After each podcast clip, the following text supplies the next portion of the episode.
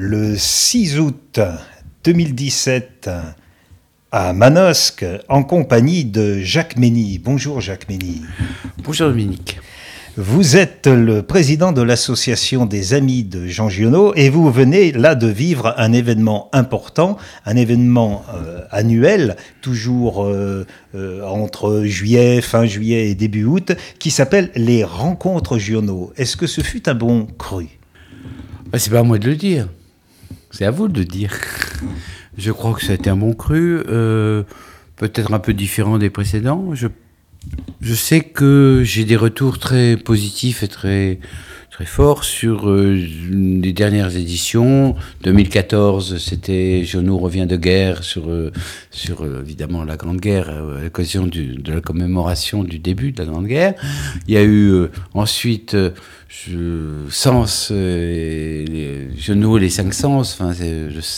Au bonheur des, sens, avec euh, la participation de Jean-Claude Héléna, le parfumeur euh, créateur de parfums de Chermès. Euh, Didier Sandre était notre comédien invité.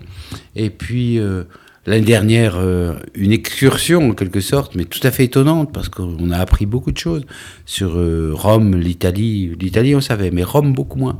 On connaissait beaucoup moins la relation très passionnée de, de avec la ville de Rome, un peu dans l'esprit de Stendhal, bien sûr, mais pas seulement. Et puis cette année, Genoux et les animaux et le monde animal élargi à la relation que nous, nous entretenons aussi au monde animal. Alors, les animaux chez Giono, c'est vraiment. Euh, il y a un zoo euh, gionien, incontestablement, une ménagerie gionienne, euh, c'est sûr, plus d'une centaine d'espèces répertoriées dans son œuvre, entre les animaux domestiques, les animaux sauvages, les animaux sous-marins. Bon, on pense à, à, Moby Dick, bien sûr, dont Giono a été le premier traducteur, mais qui après s'est traduit dans son œuvre personnelle par les monstres marins qu'on voit apparaître dans, dans, Fragments d'un paradis, mais déjà dans Le poids du ciel au moment où il, traduit Moby Dick. Bon, oui, c'est plutôt une bonne édition. Je pense que mes amis euh, membres de l'association, mais aussi qui, euh, intervenants, euh, et, surtout ceux qui sont venus pour la première fois intervenir au rencontre Journaux, ont été tout à fait surpris. Surpris. Alors, quand je dis mes amis, je pense à deux ou trois personnes en particulier. D'abord Frédéric Vitou de l'Académie française, que je connais depuis quand même pas mal d'années, et encore plus depuis plus longtemps, mon ami Philippe Taquet, le, paléontologue, spécialiste des dinosaures, qui a été président de l'Académie des sciences, dont il est membre depuis 2004, président de l'Académie des sciences euh, en 2013-2014 et qui sont des grands lecteurs de Giono. Hein. Ils viennent pas là pour euh, parce qu'ils sont de l'académie. Ils sont pas très académiques. Vous, vous les avez vus. Hein. Giono n'a jamais été à l'académie. Oui, oui. oh, merci. Bon, merci. bon, était à l'académie Goncourt, quand même.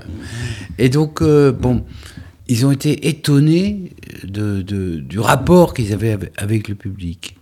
Déjà l'année dernière, Alain Jobert euh, qui, était venu nous parler de Casanova, et avait salué le public à la fin de son intervention, après avoir présenté son film sur Casanova, en disant il est rare de rencontrer un public aussi, aussi cultivé et aussi euh, dynamique à la fois.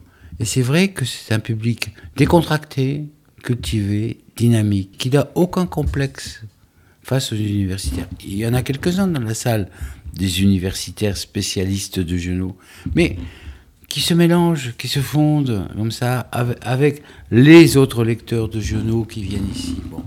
Mon vœu le, plus, le plus cher, ce à quoi je travaille depuis depuis dix ans, c'est d'essayer d'attirer comme ça un peu sur cette, euh, sur cette goutte de miel comme ça que, sont les rencontres journaux, d'essayer de faire venir d'autres d'autres colonies d'insectes euh, qui ne sont pas forcément des spécialistes de journaux ou des lecteurs de journaux, mais qui sont des curieux de la littérature, euh, qui sont des, des, curieux de, de, tout finalement, de ce qui se passe dans notre région, du regard qu'on peut porter sur les animaux, du regard qu'on peut avoir. Pas simplement les, les jauniens comme les jauniens ou les, jaunistes, voilà. C'est encore pire. mais c'est euh, d'abord, alors je vais être très clair. Contrairement à ce que peuvent parfois devenir ou être certaines associations d'amis d'auteurs, les amis de Georges ne sont pas une secte qui vous un culte au grand homme. Ça, et, ça ne l'a, ça peut-être été un peu au début quand même. Bon, mais ça ne l'est plus du tout aujourd'hui. Je ne suis pas dans le culte, je ne suis pas. Et je dis je, oui, parce que je pense que j'ai imprimé depuis dix ans à cette association, évidemment, ma façon d'être, ma façon de voir, ma et, que, tout le monde l'accepte, puisque ça fait quand même depuis 2005 que je la préside. Et si Dieu me prête vie, j'espère la présider jusqu'à son 50e anniversaire en 2000. 22, et tirer ma révérence à 75 ans, ce qui est encore un âge, c'est encore l'âge d'un jeune homme. Euh, mais, puisque aujourd'hui, bon, c'est vrai qu'une partie de mon équipe euh, est largement plus âgée que moi. Vous n'êtes pas un, universitaire. Non, pas du tout. Vous n'êtes pas euh, de Manosque de, de, pur. Comment êtes-vous tombé dans le chaudron Giono? C'est à l'adolescence une, la lecture Ah non, pas du tout. À l'adolescence, j'ai lu que Ma joie demeure, mais alors je faisais de très bonnes études littéraires. J'ai toujours cet exemplaire acheté à Manosque et écrit de ma main Ville de Jean Giono. Si, si je ne savais pas en écrivant cette, cette phrase en 1962, je crois, la première fois où je suis venu avec mes parents en vacances dans, ce, dans cette région, et c'était à Gréou au camping, je ne savais pas du tout, évidemment. Euh, là, c'est le destin, hein, vraiment. Euh, non, c'est fou. Aujourd'hui, je me sens quand même un peu avec, euh, avec l'œuvre de Junot à partager avec Sylvie, bien sûr, mais sur les épaules quand même. Ah hein. Incontestablement, je veux dire. C'est reconnu, mais y compris par la maison Gallimard. mais bon, c'est fou cette histoire quand même. Parce qu'à l'époque, j'étais lycéen, je faisais de bonnes études de lettres, et puis j'ai acheté comme un jeune homme. Mais c'est extraordinaire parce que j'étais vraiment un bon, bon élève en littérature, mais la littérature ne me parlait pas. Là, je ne veux pas incriminer mon père, qui est quand même très coupable dans cette affaire, qui ne comprendrait même pas. Euh, il, est, parti il y a déjà combien 15 ans. Mais il ne comprendrait même pas euh, ce que je fais là. Et donc, Genot, c'était. Mais ça m'avait marqué déjà à cause de deux films, qui étaient euh, L'eau vive et, et Crésus. Alors, moi, depuis toujours, depuis tout petit, je voulais faire du cinéma. Bon, j'ai fait de la télévision, au lieu du cinéma, mais c'est pas un problème. Ça, la différence s'est estompée pour moi très vite. Mais dès que je suis sorti de l'école de cinéma en 1968, l'IDEC, donc l'ancêtre de la FEMIS, j'ai découvert Genot pas comme un écrivain, comme un artiste. C'était plutôt le choc qu'on peut avoir face à une œuvre musicale et ou une œuvre picturale. Euh, c'est une musique. Genoux, c'est des images. Et les deux unis, ça fait une très grande littérature. Et c'est pas du tout l'aspect littéraire de Genoux, en quelque sorte, qui m'a touché en premier. C'est ce qui fait son génie, hein, une de ses plus grandes qualités. C'est cette capacité à, à rendre présent par les mots une réalité inventée peut-être, mais une réalité tout de même, de sensations. C'est peut-être finalement son écriture des sensations qui, m'a touché en premier. Ce petit texte qui a été la révélation s'appelle Hiver. C'est intégré à, un ensemble qui s'appelle L'eau vive et qui, dans la réédition de L'eau vive qui a été coupée en deux volumes par Gallimard, est dans la partie Rondeur des jours. Hiver, des bruits, des sons, euh, hmm, des couleurs une image. C'est deux pages, trois pages. Là, j'ai compris ce qu'était la littérature, ce qu'était le génie littéraire. Jono vous a donné à toucher, à voir, à sentir, à goûter. Oui, je suis pas, je suis pas par nature, je suis à peu près le contraire de Giono. Je suis pas très, très sensuel, sensoriel, et je suis plus sensible à la médiation des, des mots, des images, puisque c'est pour ça que je suis quand même un homme d'image. Euh, je, ne vois pas les choses euh, de la réalité, je les vois en permanence à travers un cadrage. Euh, donc, moi, c'est le cadrage de ces mots qui m'a touché vraiment et, surtout il, parlait avec une justesse. Alors on dit genou il invente il a fait ça moi je, suis très et de plus en plus plus j'avance dans mes recherches plus en plus réticent par rapport à cette idée qui a été très commode. L'idée que Genoux est un affabulateur, qu'il amende tout, etc., qu'il ne faut pas le, croire, que tout ce qu'il dit c'est faux, etc. C'est une idée très commode pour masquer les difficultés d'approche d'un certain nombre d'aspects de son œuvre, et en plus des lacunes qu'on a par rapport à la connaissance et de sa biographie, officielle en tout cas, qui est très lacunaire, et, même de certaines, certains aspects de son œuvre. Genot transforme, Genot métamorphose. Genot augmente ou rapetisse, comme il l'a dit lui-même, parce que le réel ne lui convient pas. Mais ce réel, il est là. Et ce réel, il, le, comprend, il le maîtrise, il le connaît. C'est pas quelqu'un qui invente à partir de rien. Il l'a dit aussi. Mais quand Genot nous parle d'un fait réel, pourquoi aller systématiquement mettre en cause la véracité de ce fait quand on a de plus en plus de preuves que les faits dont il nous parle sont historiquement avérés Alors c'est ce qu'on peut euh, illustrer en prenant, on va pas dire forcément des chefs-d'œuvre, mais des, romans qui seraient des clés d'œuvre, c'est-à-dire Naissance de l'Odyssée, mhm. Noé, tiens, de navigateurs, mhm. et aussi Fragment d'un paradis, d'une certaine façon, qui est la seule œuvre qu'il ait dictée. C'est étrange, ça aussi. Les gens là aussi, là aussi, euh, il a dicté Fragment d'un paradis. Oui. Et puis sa secrétaire a fait une transcription. Et c'est une œuvre qui ne serait jamais parue de son vivant. Si, bon, pour, euh, disons, rendre service à une amie. Il n'avait pas ressorti de, son tiroir ce manus, ce tapuscrit, cette dactylographie. Qui semble inachevé d'ailleurs, c'est un texte oui, mais, mais et, sans même le relire pour lui, confier et, dire bon ben si tu trouves un éditeur, ce texte est à toi. Et puis le jour où il a reçu des épreuves, non pas d'un éditeur, parce que l'unique édition parue du vivant de Genot a mille exemplaires, illustrés par Fontenas, Fragment d'un paradis, c'était un imprimeur et pas un éditeur. Donc, et cet imprimeur a imprimé, et Genot reçoit les épreuves et voit un texte illisible un texte qui ne lui correspond pas, qui, est la transcription par une secrétaire qui ne comprend rien à ce qu'il écrit et à ce qu'il lui dicte. Et Genot va réécrire Fragment d'un paradis. Donc, œuvre dictée, oui, à l'origine, mais je suis pas tellement certain que ce soit une œuvre dictée du tout. Il faut, il faut entrer infiniment plus loin que l'écume des choses qui a été souvent... Euh, euh, on s'est arrêté à l'écume des choses qui concerne la genèse de beaucoup d'œuvres de Genot. C'est vrai pour un roi sans divertissement, euh, dont la, la, genèse est infiniment plus, plus subtile que ce qu'on en a raconté jusqu'ici. Vous êtes un homme du cinéma, il faut un homme du cinéma pour monter ces opérations que sont les rencontres. C'est-à-dire, il y a un casting. Avant le casting, il y a le scénario, il y a l'idée. Bah, un film, c'est une idée. Hein. Tiens, de quoi on va parler? Euh, De quoi j'ai envie de parler?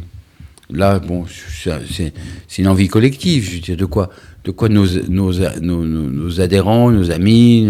Pour les rencontres genoux, je tiens à ce que. Bon, alors après moi, vous ferez ce que vous voudrez, ou les autres feront ce qu'ils voudront. Mais je crois que cette marque, il faut la garder. Il faut que ce soit un thème qui permette de décliner à travers musique, théâtre, cinéma, lecture, rencontres, débats sociologiques, pourquoi pas, ou même, si on peut pas le mot politique, ben enfin, en ce qui concerne les animaux, c'est ce que je voulais faire d'ailleurs. Et c'est à la une de, des journaux aujourd'hui avec les engueulades entre Brigitte Bardot et Nicolas Hulot d'ailleurs. Bon. Mais l'idée c'est que, que le thème des rencontres supporte une foule de déclinaisons dans différentes formes. Et avec une base de communication ou de conférence plutôt. Euh, communication, ça fait colloque, donc je préfère conférence. Euh, qui soit faite par des spécialistes de géologie universitaire. Sur chaque sujet, vous avez toujours l'universitaire qui a un peu plus travaillé que les autres sur ce sujet. Cette année, c'était la Romestin parce qu'il a en effet énormément publié sur les animaux chez Gelot. Euh, il y a deux ans, c'était euh, Sylvie Vigne qui a fait sa thèse sur la sensualité chez Gelot. Euh, L'année dernière, c'était Rome. Bon, nous avons notre grand spécialiste avec André Morello, qui est le spécialiste de Giono et, l'Italie, qui connaît tout des relations de Giono avec, euh, avec l'Italie. Mais en même temps, que j'ai poussé à aller chercher vers Rome. Vous savez que dans le dictionnaire Giono, il n'y a pas d'entrée Rome. Alors que là, on vient de publier quatre ou cinq études et textes qui concernent Rome, rien que chez Giono. Donc vous voyez que même dans un ouvrage euh, scientifique ou savant comme le dictionnaire Giono, on a oublié Rome. Alors que Rome a pu faire l'objet d'une semaine de rencontres Giono. Il faut dire deux mots sur ce dictionnaire qui est paru l'année dernière chez Garnier. Oui. C'est classique Garnier, oui. C'est une somme. Alors c'est une somme, mais c'est comme toujours. Bon, c'est une somme qui, qui, en effet, va pendant 50 euh, ans euh, rester la référence. Or déjà, il y a des choses qui manquent et des choses qui... Alors peut-être qu'on va le compléter en faisant un, dictionnaire bis ou un, un géonopédia, ce qui était un peu notre idée, un géonopédia sur le site, où on complétera avec les euh, bah, des rubriques qui manquent. Tiens, par exemple, on parle toujours de Lucien Jacques. Ah, là, nous parlons devant un tableau de Lucien Jacques. Et l'ami fidèle. L'ami fidèle, mais il y en a un autre tout aussi important, dont on ne parle jamais, et qui n'est pas dans le dictionnaire généraux, c'est Maxime Girieux, qui était aussi important. Maxime Girieux, professeur de lettres, l'ami de Lucien Jacques, qui fait, que je nous connais en même temps, avec lequel il y a une correspondance presque aussi abondante, et pendant toute la vie et dont il a Pierre Gérieux, le frère peintre, est l'auteur des fresques de Pradine, dont Giono, sur lesquelles Giono va écrire un texte euh, magnifique euh, à la fin des années 20. Donc, euh, bon, c'est une somme, mais comme toutes les sommes, elle a ses lacunes. Je ne parle pas, de, de, ma notice sur Un roi sans divertissement, le film, qu'ils ont oublié de mettre dedans à la fin. Donc on attend la réédition pour l'intégrer. C'est un livre pour tout amateur de Giono, toute indispensable, indispensable. C'est pas uniquement, on reprend le mot, c'est pas uniquement pour les puristes. Ah non non non, ben non, les, dictionnaires d'écrivains, c'est formidable, c'est formidable. Je reviens sur le fait que vous êtes un homme de cinéma. Giono a été très tenté par le cinéma. Il, a, écrit pendant 40 euh, ans euh, pour le cinéma. Il a écrit sur le cinéma avec des idées théoriques très très très intéressante, qui était dans l'ère de différentes époques, mais parfois où il a anticipé avec sa vision de poète. Je pense en particulier à l'esthétique de l'utilisation de la couleur au cinéma, qu'il a formulée dans son journal dès 1943, alors qu'on était bien loin de penser systématiquement au cinéma en couleur. Et donc il a anticipé même sur les plus grands théoriciens, je pense à Eisenstein, de, de grands cinéastes et théoriciens russes, soviétiques, sur l'utilisation de la couleur, de la dramaturgie de la couleur au cinéma. Il a anticipé en, tant qu'en poète, mais aussi en spectateur. Genot a été un, spectateur assidu du cinéma, il voyait plusieurs films par semaine, et je pense pendant toute sa vie, depuis, euh, depuis son adolescence quand il est sur le front euh, pendant la guerre de 14, il écrit à sa cousine Fernande on est comme des cow-boys de cinéma, le pistolet à la main, etc. Bon, je veux dire, il est complètement imprégné déjà de la culture des westerns. Et quand on dit western en 1916, c'est les premiers films de John Ford qui voit. Les premiers films muets de John Ford. Dans le, le, film 1958, L'eau vive, qui a eu quand même un, un impact assez important. Oui, c'est vrai. Il a écrit Hortense, le vive qui, qui, est le texte qui prépare l'eau vive, le, scénario du film. Ah non, il le suit. Il le suit. C'est la novélisation à cause du succès Non mais je veux dire, ce qu'il raconte se passe avant les événements du film. Ah dans Hortense oui. Oui, mais il écrit Hortense après le film. ce que je veux dire, c'est ça. ce qu'il raconte dans Hortense précède le scénario du film. D'accord. Et il y a la, la chanson L'eau vive aussi de Guy Béard. Sauf qu'il n'y a pas les paroles dans le film. Elle n'est pas chantée. Il n'y a que la musique. A fait la musique. Et il a fait les paroles après. Après. Et le, le, texte, l'eau vive, plus la musique chantée par Guy Béard, a été un des éléments de succès du film. Et alors, c'est très intéressant ça, parce que euh, c'était une époque, on ne connaît plus ça aujourd'hui dans le cinéma, où il fallait avoir une chanson dans un film. Et Dieu sait le nombre de chansons à succès et de films qui ont eu leur succès. Jeanne Moreau, qui vient de nous quitter, que j'adorais. Jules Jim est un chef-d'œuvre, mais Le tourbillon de la vie aussi est un chef-d'œuvre, à l'intérieur du chef-d'œuvre. Et il y, a eu, Giono a voulu une complainte au début de son film. Euh, un roi sans divertissement. Et quand, je dis, son, et quand je dis son film, c'est pas pas innocent, c'est son film réalisé par François Le Terrier. Donc c'était euh, d'abord il a demandé à Brassens, finalement c'est Brel qui l'a fait. Pourquoi faut-il que les hommes, hommes s'ennuient? Chanson magnifique qui n'a jamais Alors voilà. été publié ni rechanté par Brel de son vivant. On a été chercher euh, les éléments sonores sur la piste sonore du film. Il n'y avait rien d'autre.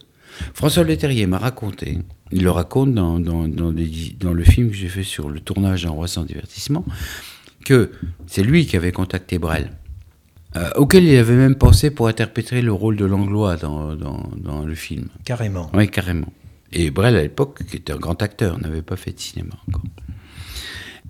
Et donc, euh, Brel a lu le scénario, et il a écrit euh, et, interprété la chanson, et qu'il a enregistré sur une, une mini-cassette dans une chambre d'hôtel à Rome, et lui envoyé par la poste. Et c'est ça qu'on entend dans le film. Et quand il y a eu la discographie intégrale de Brel, il a fallu renumériser, restaurer cette bande, à partir de la bande son du film, cette chanson, que Brel n'a jamais chantée en public. Ici au Paraïs, on est dans la, dans la maison qu'a habité euh, Jean Giono. Il y a des disques. Bon, on sait qu'il était, qu'il aimait beaucoup Mozart, qu'il aimait beaucoup des œuvres classiques. Est-ce qu'il y a des, des œuvres de les Brassens, euh, ben Brel, il écoutait Barbara. euh, Il y en a quelques-uns, oui, oui. Alors, il aimait beaucoup Brassens. euh, Il y, a, il, y a, il y a notre amie Hélène Martin, évidemment, qui était l'amie de Lucien Jacques, etc., dont on a pas mal de disques. Alors, c'est souvent des disques offerts, hein. on ne sait pas si c'est des disques écoutés. Il y a Colette Renard, qui a été l'interprète aussi d'un roi sans divertissement. Hélène Martin n'a pas fait aussi des chansons, n'a pas pris des poèmes de. Oui, elle, elle a mis en musique, euh, musique les des poèmes, poèmes de l'eau de- vive, Durance, etc. Oui, absolument. Elle a fait un disque euh, autour Oui. de Giono. Euh, comme, bon, elle l'a fait pour Genet, et pour euh, Aragon et pour d'autres poètes. Il y a, oui, quelques disques, mais alors là, vous savez, bon, c'est comme pour les livres. Euh, il y a les disques euh, reçus par les chanteurs. Bon, évidemment, il y a l'eau vive par Guy Béard, etc. Honnêtement, je peux pas vous dire. Je sais qu'il aimait Brassens, ça c'est sûr. Aujourd'hui, ça paraît bête de me dire qu'il n'aime pas Brassens, mais à l'époque, c'était peut-être pas si clair que ça. Il devait connaître Félix Leclerc parce que j'ai Oui. trouvé dans le- Alors, une je sais pas s'il édition, le connaissait, mais il l'a- préfacé. Voilà, alors j'ai retrouvé cette préface dans le livre Moi, mes souliers Oui, de. Félix Leclerc. Mhm. Alors c'est vrai que c'est une préface au livre, Oui. à, à l'écrit de, Mhm. de Félix Leclerc, pas des chansons. Mais ce qui est curieux, alors elle est brève, certainement une commande, j'imagine. Ah oui, absolument. Hein, les qualités qu'il trouve à Félix Leclerc, on pourrait les appliquer à lui-même. Ah, faut que je la relise. Est-ce que vous acceptez de faire le petit jeu de la lire au micro, Ah comme bah, je ça, bien, oui. au pied levé? Alors, préface à moi mes souliers, c'est ça? Ah oui, c'est chez Amiot Dumont en, en, en 55. ouais. C'est très drôle parce que j'ai retrouvé une lettre, euh, un courrier. euh, je crois que j'ai acheté à titre personnel une lettre entre le directeur de, de Amiot Dumont et je nous leur demande juste, euh, en échange de sa préface, de, de, de lui envoyer les livres de leur catalogue qui, qui lui plaisent, qui l'intéressent.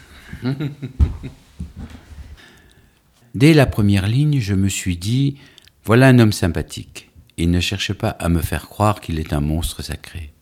Il se montre tel qu'il est, il ne se complique pas l'existence et il ne, ne va pas compliquer la mienne. Il a le sens aigu de certaines choses, il s'en sert pour s'exprimer.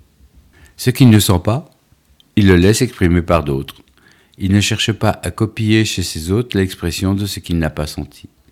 Il ne veut pas se faire prendre pour plus fort qu'il n'est. De là, des qualités personnelles qu'on chercherait vainement chez tel et tel, qui se contorsionnent pour imiter les attitudes des rois du cirque. Ce qui fait que je ne me pose jamais la question, qui imite-t-il? Je l'écoute comme une voix nouvelle. Ce qu'il dit est bien de lui. Il n'est pas un résidu de lecture. Quand il a des bonheurs d'expression, ce sont les siens. Je ne me pose jamais la question où a-t-il trouvé ça? Sous-entendu, chez qui? Non, c'est chez lui qu'il l'a trouvé. Si c'est peu, eh bien, c'est peu. Si c'est ce qu'on appelle pas mal, eh bien, c'est ce qu'on appelle pas mal. Mais c'est à lui. Et il raconte son histoire sans forcer son talent, sans vanité, sans vouloir se faire prendre pour ce qu'il n'est pas, ce qui est le vrai moyen d'écrire un bon livre.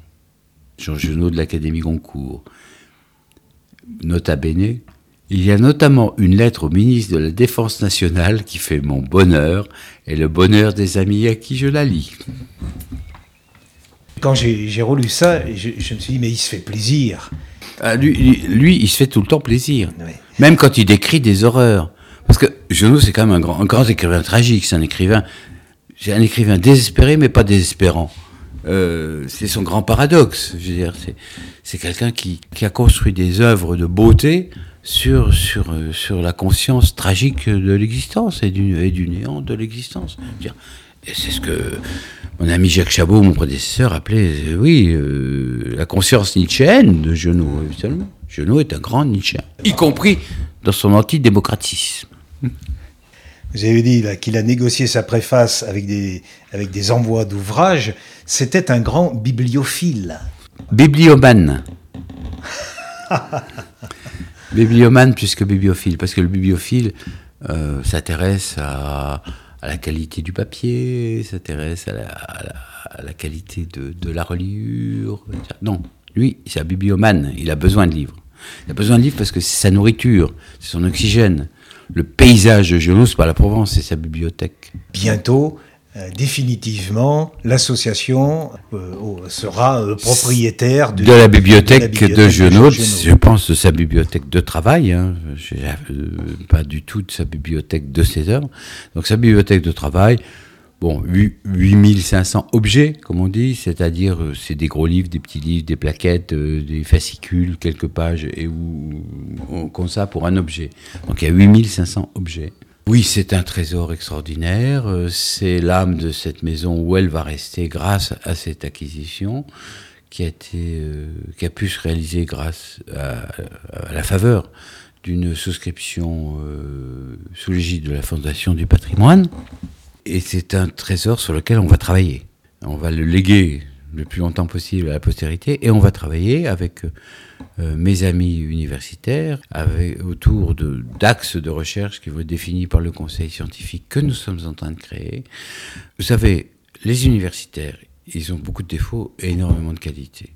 Leur première qualité, c'est de s'intéresser à un auteur, à un auteur qui n'est plus envisagé.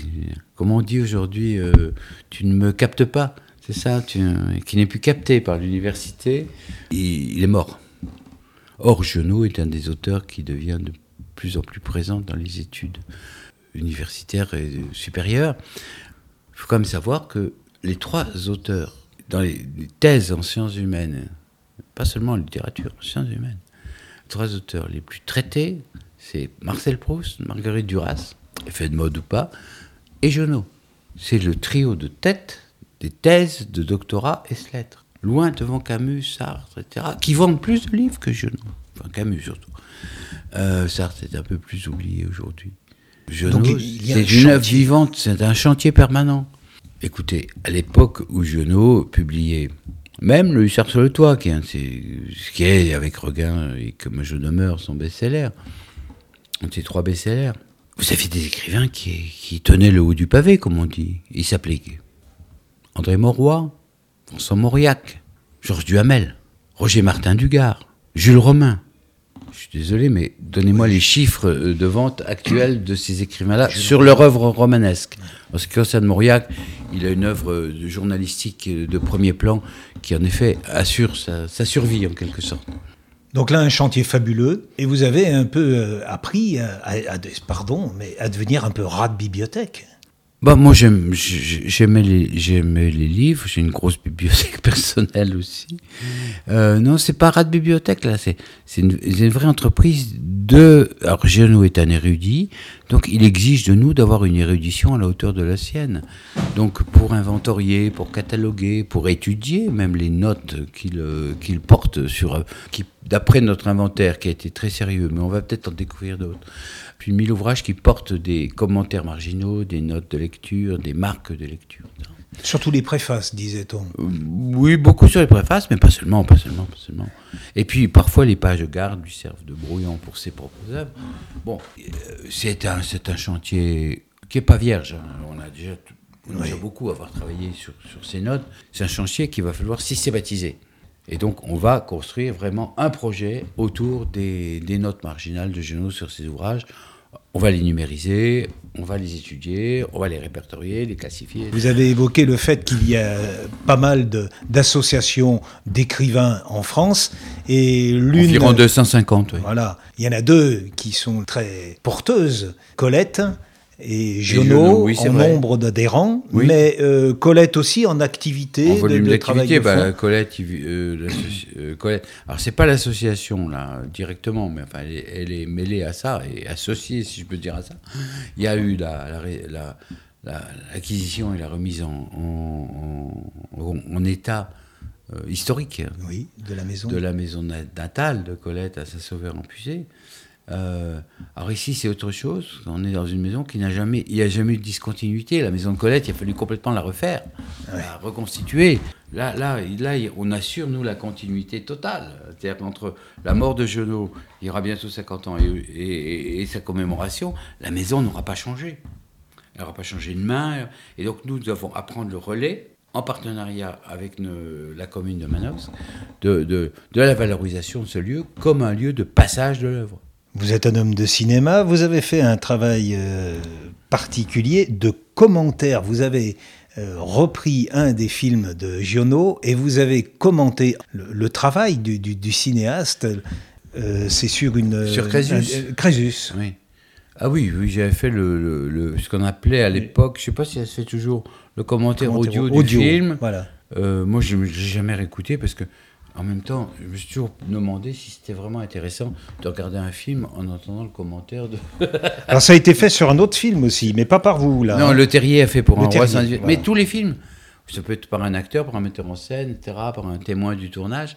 Euh, tous les films avaient. Euh, je ne sais pas si ça continue à se faire. Mais donc c'est une improvisation préparée. Euh, on projette le film et puis vous raconter ou vos souvenirs ou, ou, ce que vous savez sur le tournage, etc. Et donc, c'est, on apporte des informations documentaires pour le futur. Voilà. Il y a des écrivains qui se réfèrent à Giono. Alors, sont-ils des héritiers? J'en sais rien. Il y avait Jean Carrière. Mais parfois, dans ses propos, Jean Carrière, on sentait qu'il aurait aimé être reconnu comme l'héritier littéraire de, Jean Giono. Giono n'a pas d'héritier littéraire.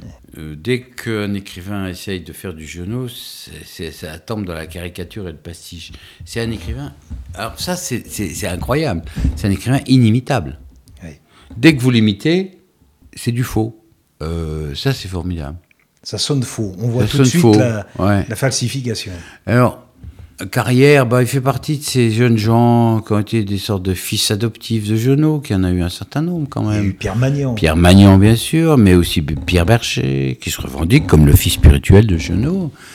Bernard Buffet, euh, Jean Carrière. Euh, et, et, Genot avait des relations presque paternelles aussi avec Michel Gallimard, euh, une espèce d'affection comme ça, paternelle.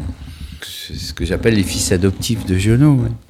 Alors c'était plutôt eux qui souhaitaient avoir un père d'adoption non, non, non, non, non, non, non, non, Je pense que Genot avait très, très délibérément besoin d'avoir des fils d'adoption, puisqu'il avait eu que deux filles et que, oui. C'est terrible. Genot, n'avoir que deux filles. Oui, non, mais Genot aurait aimé avoir un fils, et comme j'ai dit souvent à Sylvie Genot, heureusement qu'il n'en a pas eu, le pauvre garçon. Il aurait été très malheureux. Parce qu'avoir un père aussi, aussi, parce que c'est bien d'avoir des. Le père, le père était charmant, mais le père était un monstre parce que le, parce que le génie est monstrueux. Et donc, euh, et, à un moment ou à l'autre, tout ça vous rattrape. Le génie du père et la monstruosité du génie du père. Dernière évocation d'un écrivain, c'est Michel Tournier qui a toujours regretté euh, d'avoir obtenu le prix Goncourt à l'unanimité sans Giono. Et qui raconte d'autre part que euh, c'est le Giono, un professeur qui lui a fait découvrir Giono et la littérature. Il y a une lettre fabuleuse, alors c'est dommage, je ne m'ai pas dit avant parce que je l'aurais sorti. Euh, il y a une lettre fabuleuse de Michel Tournier à Giono, juste après la, donc je ne sais plus quelle année exactement, après la publication de, Vendredi. Euh, Tournier, que j'ai rencontré hein, euh, pour en parler avec lui, Tournier écrit à Giono, en gros, il analyse Vendredi et il lui annonce la publication du Roi des Aulnes en en faisant, comme fait toujours Tournier, l'étude critique en quelque sorte par rapport aux œuvres de Genot qu'il a lues. Alors il explique que avec Vendredi, il a fait exactement ce que Genot a fait avec euh, Naissance de l'Odyssée par rapport à Homère, etc. il lui dit, mais vous verrez mon prochain livre par rapport à Deux Cavaliers de l'Orage, tout ça, etc. En gros, il, se pose en... Bon, il, lui dit, voilà, vous allez voir ce que vous allez voir. Moi, euh, Michel Tournier, j'ai écrit des livres euh, dont l'intertexte, ce qu'on ah appelle l'intertexte, vient, vient de votre œuvre. Oui, oui, absolument. Mais alors, on, sait s'il a répondu, Giono Non, ben, c'était à la fin de sa vie. C'était à la fin, oui. Donc il a. Mais ce qui est sûr, c'est que Tournier, euh, Tournier a, écrit comme des petits textes. Il y en a un qui s'appelle Le Chant du Monde, l'autre que Ma joie demeure. c'est assez drôle. Et dans, je ne sais plus quel est le recueil, mais euh, j'ai pas ça en tête. Euh, parce que là, vous me prenez un peu haut débeauté sur Tournier. Mais euh, ça viendra peut-être un jour. Pour l'instant, j'ai pas eu de, de contribution suffisamment satisfaisante, mais on publiera certainement dans notre revue un jour une étude sur la relation de Michel Tournier à l'œuvre de Giono, oui, c'est sûr. Mais ce qui est sûr, c'est que Giono avait, avait, lu Robinson, ça c'est. Il avait aimé ce livre. on sait qu'il l'a aimé. On va vous laisser regagner vos amis qui vous attendent dehors non, je crois qu'ils sont tous partis. Ah, je m'en voudrais beaucoup. En tout cas, je vous remercie, oh, Jacques, d'avoir euh, de m'avoir accordé ce moment, vraiment, et de, de m'avoir donné encore plus envie, et j'espère ceux qui vont écouter ceci, de, de plonger euh, corps et âme dans, dans, le monde, dans les textes de Giono. Ah ben, c'est le but, nous sommes des passeurs. Mais être des passeurs, ça ne veut pas dire forcément euh, avoir la langue de bois. Merci.